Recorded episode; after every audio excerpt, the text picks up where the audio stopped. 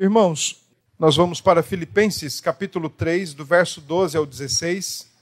Esse é o texto que nós vamos é, nos valer agora para a nossa edificação.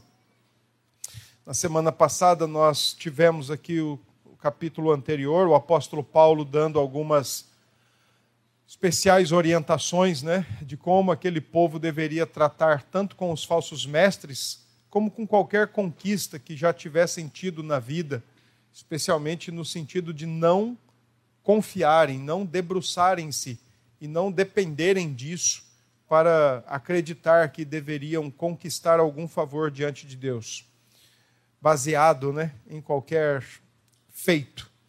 Hoje nós vamos olhar para o texto onde Paulo ensina que todo crente ele tem uma, uma vocação celestial.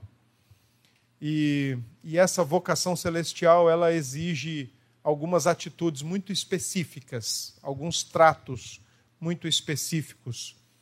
Eu quero explicar isso para os irmãos com o texto. Filipenses 3, 12 a 16. Não que eu o tenha já recebido ou tenha já obtido a perfeição, mas prossigo para conquistar aquilo para o que também fui conquistado por Cristo Jesus. Irmãos, quanto a mim, não julgo havê-lo alcançado, mas uma coisa faço, esquecendo-me das coisas que para trás ficam e avançando para as que diante de mim estão, prossigo para o alvo, para o prêmio da soberana vocação de Deus em Cristo Jesus. Todos, pois que somos perfeitos, tenhamos este sentimento. E se porventura pensais de outro modo, também isto Deus vos esclarecerá. Todavia, andemos de acordo com o que já alcançamos. Amém. Até aqui. Irmãos, Filipos era uma colônia romana. Filipos era uma, uma colônia e que, por ter esse status romano, tinha lá seus privilégios, tinha lá seus benefícios em relação a esse status romano que possuía, embora fosse uma cidade grega. Uma coisa que a gente precisa lembrar é que a revelação da fé cristã, o evangelho, o avanço da proclamação do evangelho, ele não acontece no vácuo. Ele acontece em situações históricas, situações reais, contextos reais. Contexto onde se tinha um ambiente político, econômico, social, religioso. Tudo isso já existia na época em que os apóstolos partem por localidades do mundo pregando o evangelho.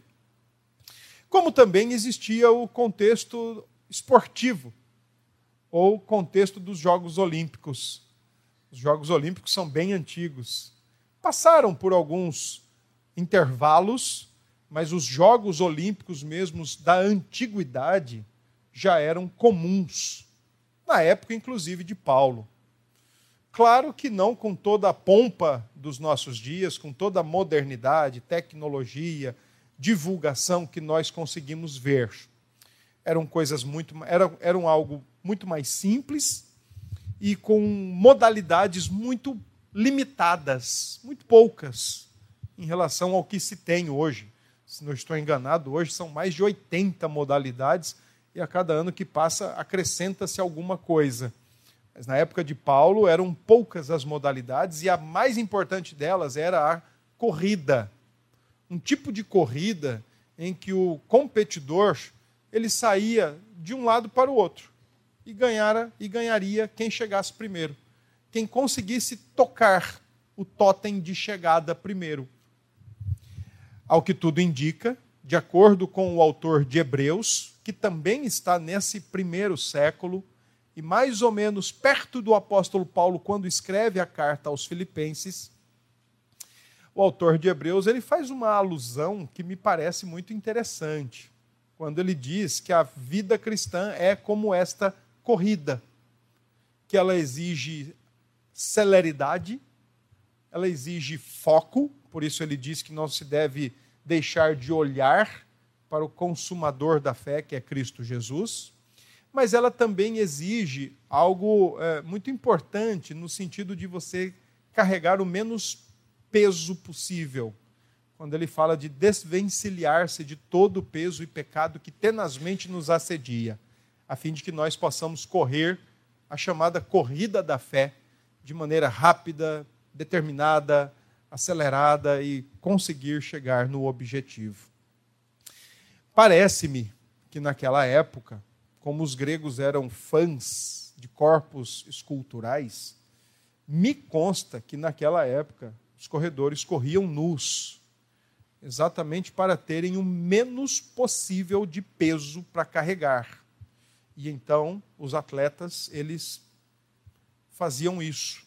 Fazia parte de um cenário, inclusive religioso. Os Jogos Olímpicos em si, no, no princípio, eles tinham essa conotação religiosa, inclusive. Os apóstolos não se furtaram desse ambiente. Pelo contrário, eles usaram muito daquilo que lhes era comum e daquilo que era do conhecimento de seus leitores para de alguma forma tentar mostrar para eles como é a vida cristã. E o capítulo 3 de Filipenses, o texto que nós lemos, de alguma forma ele traz algum eco dos Jogos Olímpicos, especialmente das corridas, como eram feitas naquela ocasião. Paulo diz nesse texto que nós estamos numa corrida perseguindo uma soberana vocação, ou em atendimento a essa soberana vocação. Versículo 14, ele fala do prêmio da soberana vocação. Eu não vejo motivos para nós termos muita dificuldade com essa expressão. O prêmio da soberana vocação é Deus nos fazer como Cristo. Deus nos fazer aprimorados e aperfeiçoados como Cristo, sem pecado. Afinal de contas, o próprio Paulo em Romanos ensina isso. Que Deus nos predestinou, nos conheceu de antemão e nos predestinou para sermos conformes à imagem de seu Filho, Jesus Cristo, sem pecado. E Deus vai fazer com que todas as coisas, de um jeito ou de outro, aconteçam na, que acontecem na nossa vida, Deus vai usar tudo isso para exatamente fazer isso em nós nos transformar à imagem de Cristo Jesus. Então não há por que nós termos muita dificuldade com essa expressão que o prêmio da soberana vocação tem a ver com nós sermos parecidos com Cristo ou sermos assemelhados a Cristo. Esse é o prêmio. Porém, Paulo, no versículo 14, além de prêmio, ele também fala de alvo. E as duas coisas, elas necessariamente podem ser vistas de maneira um pouquinho diferente.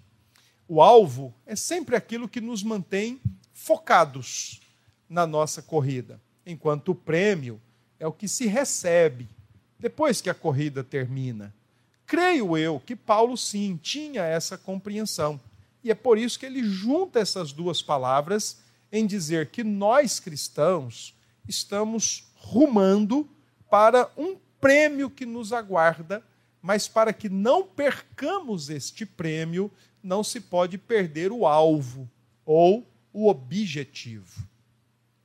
No texto que nós fizemos a leitura, portanto, dando essa perspectiva de alvo e prêmio, né, daquilo que nos aguarda, mas daquilo que já nos faz correr, daquilo que já nos faz avançar, o apóstolo Paulo ele traz algumas atitudes neste texto que são importantes para nós cristãos se de fato nós queremos alcançar esse, esse prêmio da soberana vocação. Eu vou dividir o capítulo, o texto em versículo 12, quando Paulo diz que nós devemos é, cultivar um sentimento de frustração graciosa ou um sentimento de descontentamento gracioso. Interessante, porque nesta carta é onde Paulo ensina mais sobre contentamento. Mas, da mesma forma, Paulo fala de um certo descontentamento, que é gracioso e é até benéfico se nós conseguirmos nutri-lo na medida exata. Versículos 13 e 14, o apóstolo nos orienta como devemos olhar na direção certa sempre, manter os olhos na direção certa, sempre. E nos versículos finais, 15 e 16, o apóstolo alerta para esta busca por um constante crescimento espiritual. Buscar um constante crescimento espiritual face ao chamado soberano ou a vocação soberana.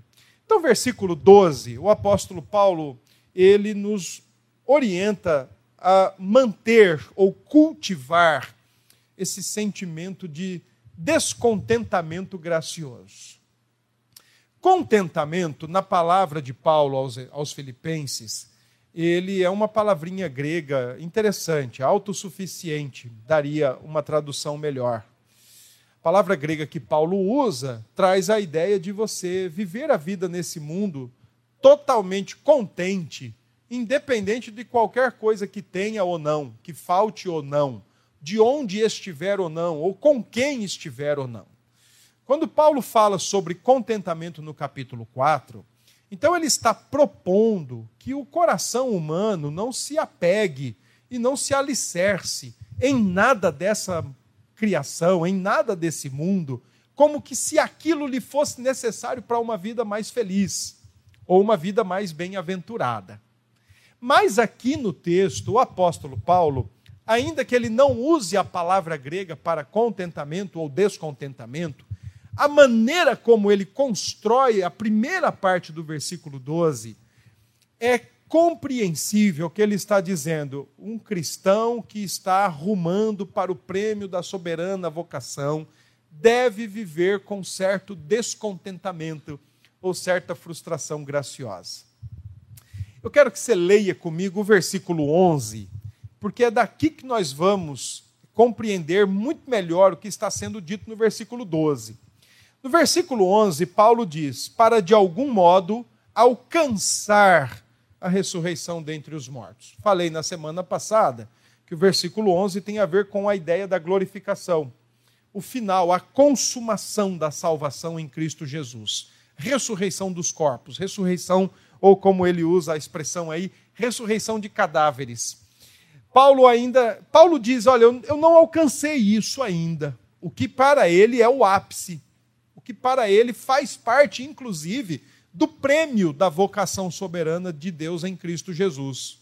Então, no versículo 11, ele reconhece que isso ainda não foi alcançado, ainda está por alcançar, ainda está por ser, de fato, conquistado ou consumado. A melhor palavra é essa.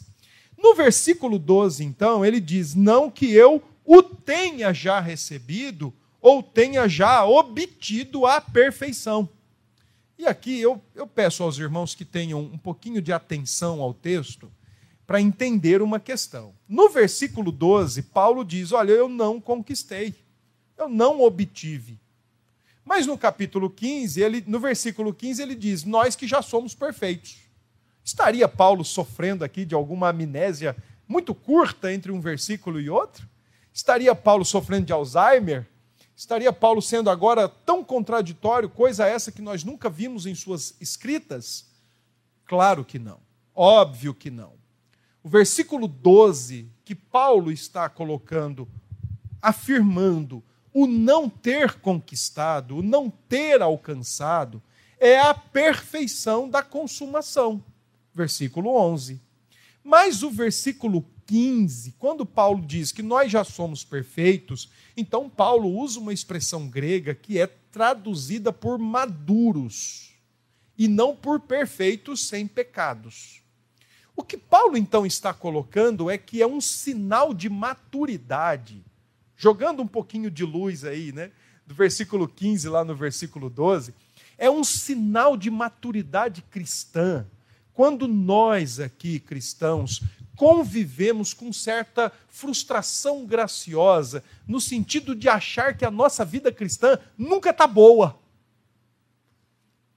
Mas reparem, nunca está boa, não porque está faltando alguma coisa fora de mim, em redor a nós, que seja necessário e indispensável para a minha vida ser melhor. Não é esse o sentido. Mas a ideia é, é que nós apresentamos certa maturidade espiritual quando nós entendemos que a maneira como nós temos vivido a vida cristã ainda tem espaço e quilometragem para melhorarmos mais ainda. Para nos tornarmos crentes de valores mais ainda. Quando Paulo diz, olha, eu não já, eu ainda não recebi, eu ainda não obtive a perfeição.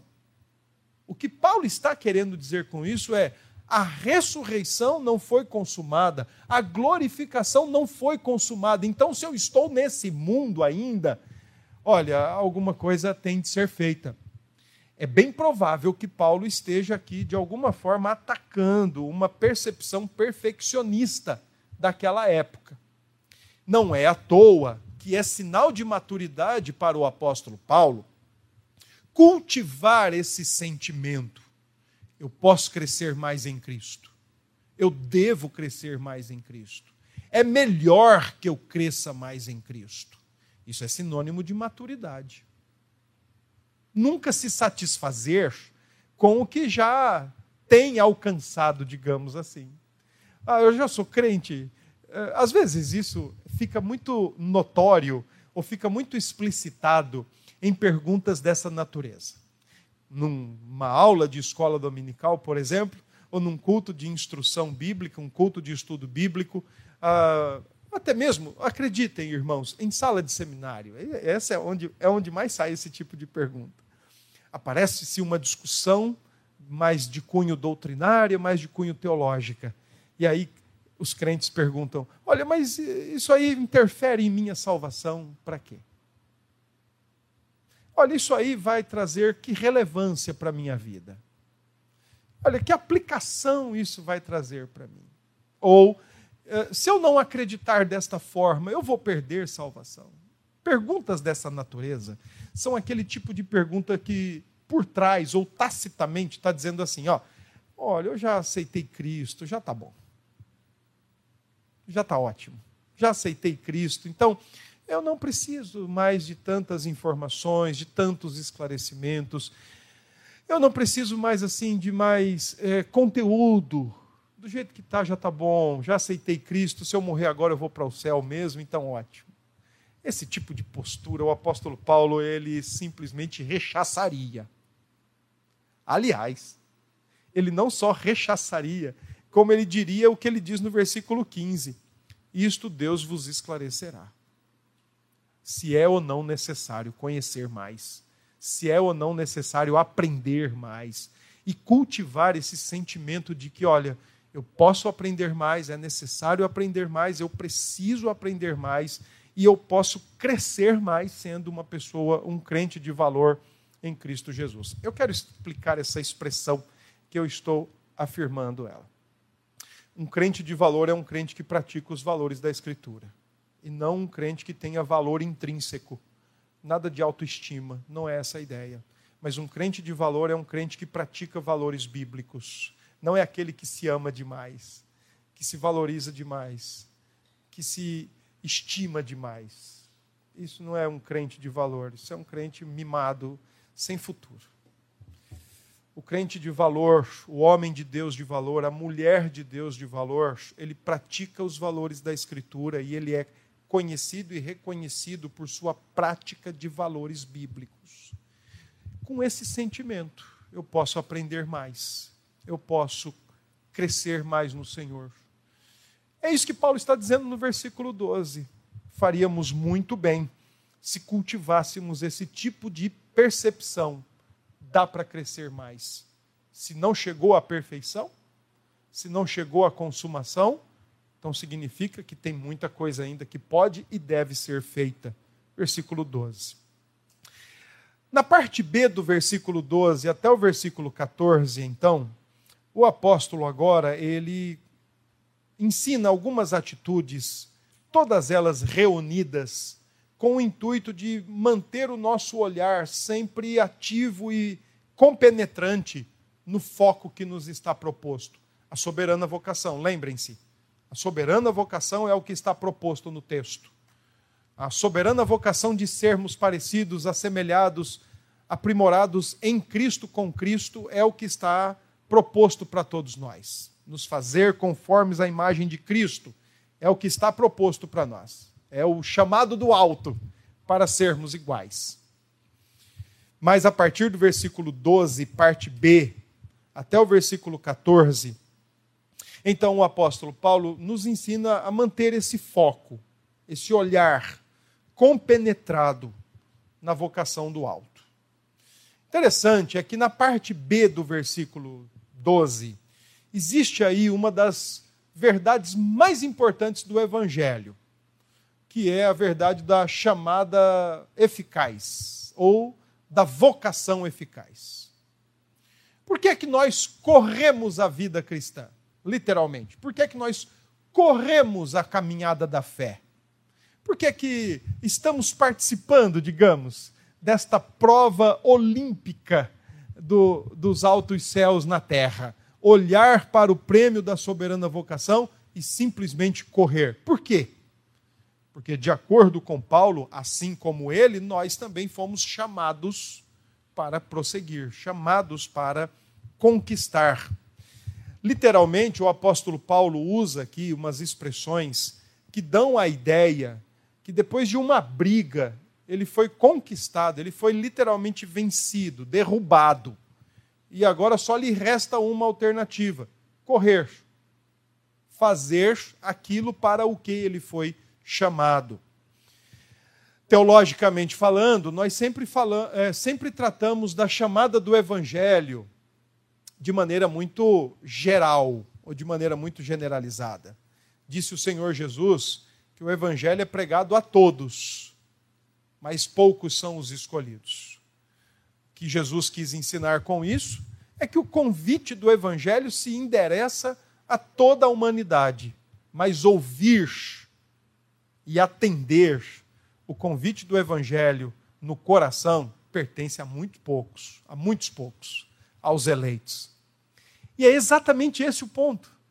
Pessoas que têm o seu coração chamado pelo Evangelho foram conquistados pelo Evangelho, porque de forma nenhuma deixariam se conquistar ou entrariam num flerte voluntariamente com o Evangelho. A ideia de Paulo, portanto, é: eu só posso agora correr e posso buscar o prêmio da soberana vocação, não porque eu quero, não porque eu quis, nem porque eu desejava isso para a minha vida, mas porque literalmente ele foi conquistado por Cristo para agora então conquistar a soberana vocação, o ser igual a Cristo. Esses dois, essas duas partes do versículo 12, então, nos dão aqui um, um misto de coisas boas. Eu fui conquistado nós fomos conquistados, chamados no nosso coração, inconfundivelmente por Cristo, para conquistar o que o próprio Deus nos assegura que conquistaremos. Portanto, enquanto não conquistar-se o que foi já estabelecido que será conquistado, muita coisa tem a ser feita. Dá para se melhorar o tempo todo e se tornar um crente de valor em todo o tempo. Versículos 13 e 14, olhar na direção certa, olhar na direção correta.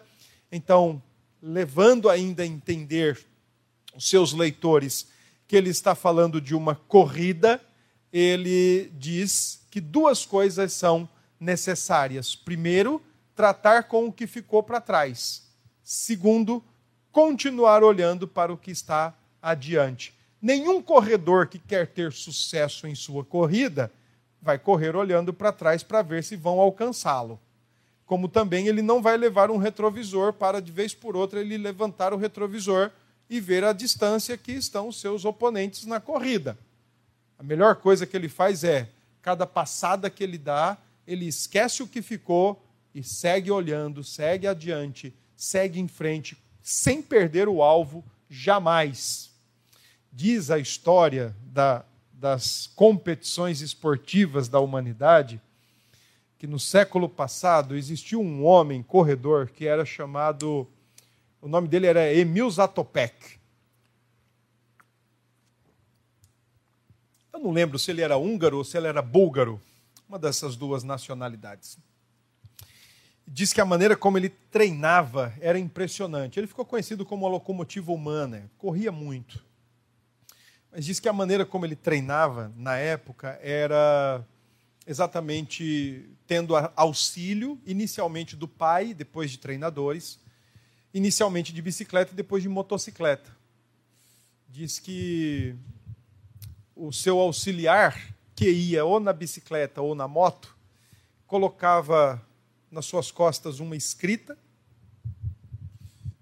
com letras escrito você está perdendo o alvo. E o Emil vinha correndo atrás.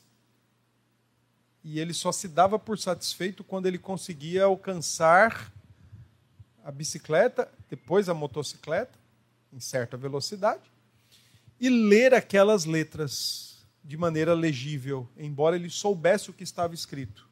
Mas o desafio dele era manter certo ritmo de velocidade onde ele conseguiria ler de fato o que estava escrito nas costas do seu auxiliar.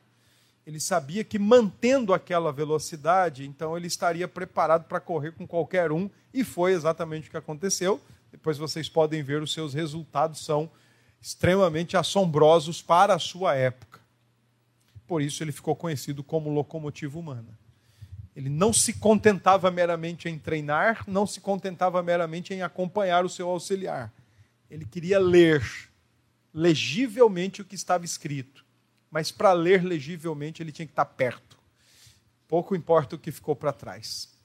Quando Paulo coloca essa expressão dos versículos 13 e 14, eu esqueço do que ficou e avanço para, os que, para o que está adiante de mim, ah, o quadro aqui é muito bonito. Porque quando Paulo coloca eu esqueço das coisas que ficaram para trás, Paulo está se referindo ao capítulo 3, versículos 4 em diante. Todos os seus títulos, todas as suas conquistas, todo o seu pedigree enquanto judeu, dentro de, uma, de um grupo farisaico e dentro de uma perseguição judaizante, então Paulo está dizendo: olha, tudo isso que eu já conquistei ficou para trás. Mas tem um detalhe. Até mesmo da própria vida cristã está dentro desse eu deixo para trás. Porque o sentimento do versículo 12 não permite Paulo descansar. Não permite Paulo sentar no lodo. Pô, já orei muito. Já li muito a Bíblia. Exemplos. Exemplos simples, mas importantes. Olha, eu já, já participei de muitos cultos da minha vida, já participei de muitas escolas dominicais, agora eu acho que já está bom. Eu já acumulei uma certa gordurinha. Já acumulei créditos com Deus. O que seria isso, se não um sistema de indulgência evangélico? É, isso é um sistema de indulgência evangélica. O sistema de indulgência católico era aquele do, de você comprar os artefatos e ajuntar créditos no céu especialmente para você e para quem já estava queimando no purgatório. Mas o sistema de indulgência evangélico é esse: olha, eu já li muito, eu já orei muito a minha vida toda, eu já participei de muitos cultos, então agora que eu tenho essa gordurinha, eu vou dar uma relaxada. É, Paulo está dizendo: olha, tudo que foi feito até agora, tudo que foi conquistado até agora, independente se naquele contexto farisaico, ou inclusive se já no contexto cristão, Paulo sabe que é o seguinte: ó, o que foi feito, foi feito, está sedimentado. Uma coisa eu sei, eu vou continuar avançando. E é aí a parte B do versículo 13, quando ele diz: avançando para as que diante de mim estão, sem perder o alvo, que é a consumação, para receber o prêmio, que é a ressurreição e a conformação à imagem de Jesus Cristo. O que já aconteceu, aconteceu, louvado seja Deus por isso e vamos seguir adiante. Sem essa percepção de gordurinha ou de crédito, porque sempre dá para melhorar. A gente sempre pode melhorar. Sempre pode ser um crente de valor melhor, sempre. O trato de Paulo com o passado é deliberadamente um trato ativo. Ele toma essa decisão de o que ficou para trás, ficou para trás. É um esquecimento proposital sobre qualquer mérito ou sobre qualquer outra coisa. disse certo autor, que é um constante descarte deliberado de qualquer pensamento de conquistas passadas. Não sei vocês, mas geralmente a gente encontra uns crentes mais experientes na vida, com mais anos de, de vida, que gostam de ficar falando do passado. Parece que estão só esperando a morte chegar. Parece que já perderam de vista que muito ainda tem para ser feito e pode ser feito, mas gostam de ficar reivindicando conquistas e méritos do passado. Gostam de ficar arrogando as conquistas e os feitos de um tempo ido. Qual o objetivo? Não é mais útil? Nisso eu concordava muito com o Jô Soares. É, faixa etária, né, numa, numa das suas entrevistas, ele disse que não gostava muito dessa ideia de, ter, de terceira idade. Que idade só tem duas: vivo e morto. Eu, nisso eu concordo. Enquanto tem vida, tem-se o que fazer, tem-se o que andar, tem-se o que correr. Enquanto tem vida, dá para fazer muita coisa. Especialmente tratar com as coisas que ficaram para trás. Esse trato que Paulo dá ao versículo 13 é um trato muito específico. Ele usa verbos que são verbos bem gráficos, verbos que quase se desenham por si só. A ideia é, literalmente, de um corredor com todos os seus músculos extenuados, esticando o braço para tocar no totem de chegada da época das corridas de Paulo, para conquistar o prêmio e todos os seus músculos e nervos, toda a sua, a sua estrutura física esticada e tonificada ao máximo para ele alcançar o que está diante dele. Usar esses verbos, Paulo foi proposital, porque de alguma forma, irmãos, exige-se esse esforço da nossa parte. Exige-se essa concentração, exige-se esse foco e esse esforço de, olha, o que foi feito, louvado seja Deus, deixa lá atrás, faz parte da história, sedimentou-se. História, outros lerão, a gente não precisa ficar lembrando. Outros lerão história. Uma coisa que eu acho legal é que a gente tem livro de atas, outros virão depois e vão ler a história, e vão tomar conhecimento da história. A gente não precisa ficar lembrando de passado, nem vivendo de passado. A gente tem só que tomar a simples decisão de continuar a nossa corrida, olhando para o prêmio que está proposto, sem perder o objetivo, lidando com o que ficou, mas sabendo que nós ainda temos muito o que fazer. E isso vai exigir esforço da nossa parte, sempre vai exigir.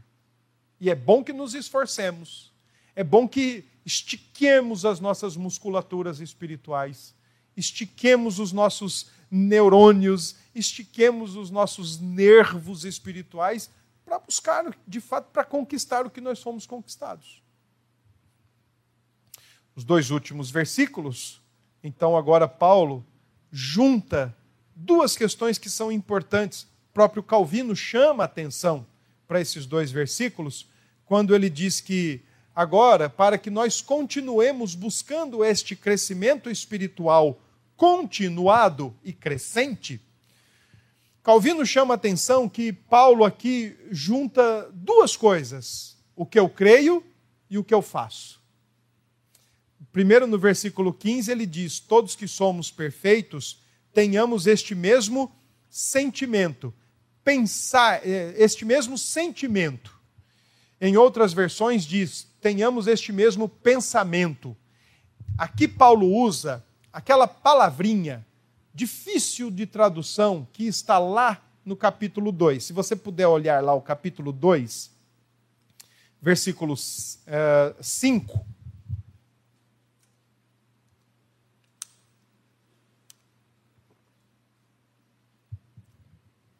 capítulo 2, verso 5, está escrito assim: tende em vós o mesmo sentimento que houve em Cristo Jesus. A palavra frônesis que aparece aqui no versículo 5 é a mesma palavra que aparece no versículo no capítulo 3, verso 15. Então, quando Paulo usa essa expressão, ele não está simplesmente é, elencando um aspecto só do, nosso, da nossa alma. Não é só o aspecto do sentir, como também não é só o aspecto do entender, do pensar. Mas Paulo, quando ele usa essa expressão, ela é uma expressão mais abrangente, que melhor seria uma tradução como mentalidade. Porque envolve consciência, envolve sentimento, envolve entendimento e envolve ação. Seria muito melhor, então, se as nossas traduções tivessem escrito assim: Todos, pois que somos perfeitos, tenhamos esta mentalidade. Que mentalidade é essa? No sentido de, versículo 12, estar certos de que ainda não conquistamos, tem muito a ser feito. Versículo 13 e 14, deixar as coisas para trás, avançar para as que estão diante de nós. Tudo isso tem a ver com uma mentalidade construída a partir da verdade do Evangelho. E não meramente sentimentos, porque sentimentos, todos nós aqui talvez sintamos que podemos melhorar muito na fé. E por que não melhoramos? Por que não tomamos a atitude de melhorar? Ou talvez muitos de nós aqui tenhamos a atitude para melhorar, mas ainda não tenhamos tido compreensão de onde melhorar a nossa vida cristã com Deus. E por que melhorar? Então, quando a palavra mentalidade ela é usada, já envolve tudo isso. Envolve a consciência de que eu ainda tenho muito para conquistar, temos para conquistar, envolve a consciência desse prêmio da soberana vocação, envolve a consciência de que fomos conquistados para conquistar. E com certeza isso vai mexer com nossos aspectos cognitivos de entender que é necessário, que pode, desejar e mudar. Por isso a palavra de Paulo é uma palavra proposital, ele usa pelo menos quatro vezes essa expressão frônesis e seus designativos, ou seus é, consequentes, na carta de Filipenses, mas sempre com essa ideia da mentalidade, de você ter um conjunto de aspectos que determinam toda a vida. E Calvino chamou atenção para isso. Quando ele diz: Olha, Paulo, mistura a doutrina, que faz parte desse ambiente de consciência, mentalidade e sentimentos, mas ele também juntou a prática. Versículo 16, quando diz: Todavia, andemos de acordo com o que já alcançamos. Ora, quem crê errado, pratica errado. Quem crê certo, pratica certo. É provável que aqui, nesses dois últimos versículos, Paulo esteja dando uma pontada de sarcasmo nos judaizantes. É possível, não há um consenso nesse sentido, mas é possível que ele esteja de maneira jocosa dando uma agulhada nos judaizantes que se achavam perfeitos por conta da sua circuncisão e da sua observação às leis e aos ritos mosaicos. Bom, particularmente eu tenho um pouquinho de dificuldade com essa jocosidade de Paulo. Não que ele não faria, não fazia, mas não é esse o alvo. Para Paulo, o somos perfeitos, antes de ser uma agulhada de sarcasmo, é na verdade uma afirmação de que ele e todos quantos crentes se comparam a ele ou se acostam a ele nessa percepção madura de que, olha, Graças a Deus o Evangelho me conquistou, porque senão eu nunca iria querer conversa com o Evangelho. Eu sei que ainda tem muita coisa para melhorar, não foi conquistado, ainda não foi consumado, embora a certeza da conquista já seja certa em Cristo. Eu vou correr, eu vou deixar o que ficou para trás e vou seguir adiante. Isso faz parte de uma mentalidade madura. Então é isso que eu acredito que Paulo está colocando. Perfeitos aqui palavra grega importante que Paulo usa em seus escritos, estaria assim indicando, está indicando um grupo de espiritualidade madura, de mente madura, que impele a buscar constantemente melhor e ser crente de valor diante de Cristo Jesus. É seguir buscando com a mentalidade igual a de Paulo, deixar para trás o que já foi feito, seja em tempos idos, seja em tempos evangélicos, seguir crendo que muito é necessário manter a unidade e a humildade entre os crentes e continuar a caminhar. Por que, que eu acredito nisso? Que Paulo está tratando aqui de crentes maduros e não meramente é, dando uma indireta nos judaizantes. Por conta da parte final do versículo 15. Quando Paulo diz: Porventura, se pensais de outro modo, também Deus isto vos esclarecerá. Aqui Paulo está dizendo, fazendo uma breve oração, uma pequenina oração que Deus esclareça quem pense de modo diferente. Pensar de modo diferente, aqui, para Paulo, é acreditar que a vida cristã já está no topo, que a vida cristã já está no ápice. Eu já sou um crente perfeito. Aqui sim, existe uma preocupação de Paulo com a chamada doutrina do perfeccionismo, especialmente um perfeccionismo que pode ser encontrado nesse mundo, ou um perfeccionismo relativo de achar que já está bom, de achar que o que tinha para ser ou conquistar já é e já conquistou. Paulo então pede a Deus que traga clareza e luz ao entendimento daqueles que acreditam que já não tem mais o que ser feito porque já está bom demais. Interessante é que Paulo usa aqui nesse texto, versículo 15, a palavra esclarecerá, é a mesma palavra que João usa lá no seu texto do Apocalipse, capítulo 1, verso 1. Apocalipse de Jesus Cristo, revelação.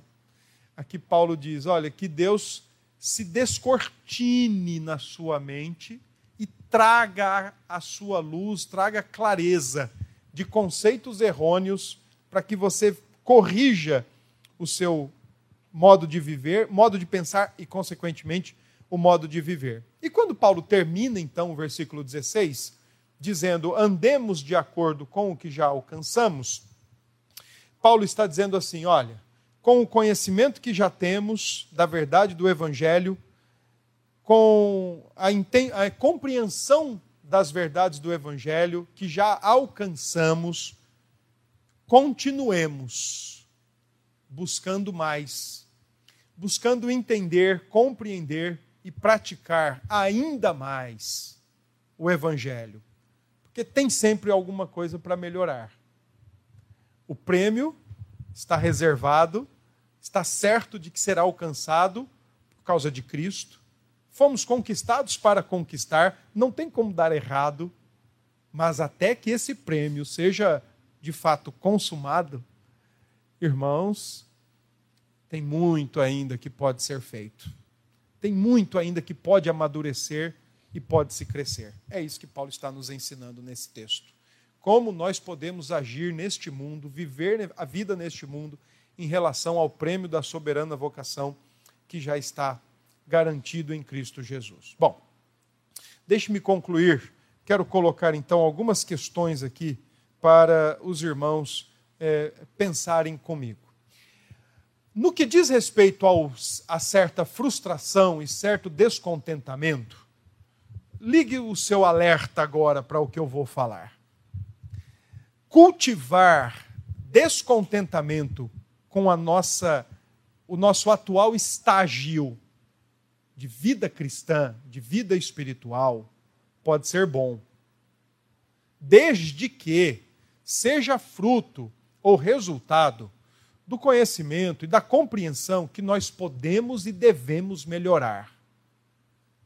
Agora, o que não é bom é quando, por exemplo, pessoas vivem a vida cristã carregadas de decepção, carregadas de culpa, carregadas de consciência fraca, de que não consegue reverter e não consegue de fato buscar melhorias na vida cristã. Pessoas que carregam sentimentos de decepção, sentimento de culpa, consciência pesada, consciência debilitada, o tempo todo, qualquer coisa é possível que a sua consciência se machuque, seja arranhada. É, pessoas com esse tipo de compreensão e de postura vivem assombradas pelo passado o tempo todo. E, e, irmãos, perdão não é algo que a gente sente, perdão é algo que a gente recebe. E a gente recebe não por sentimento, mas recebe por fé em primeiro lugar. E paz com Deus, sim, ela é resultado dessa objetividade da fé.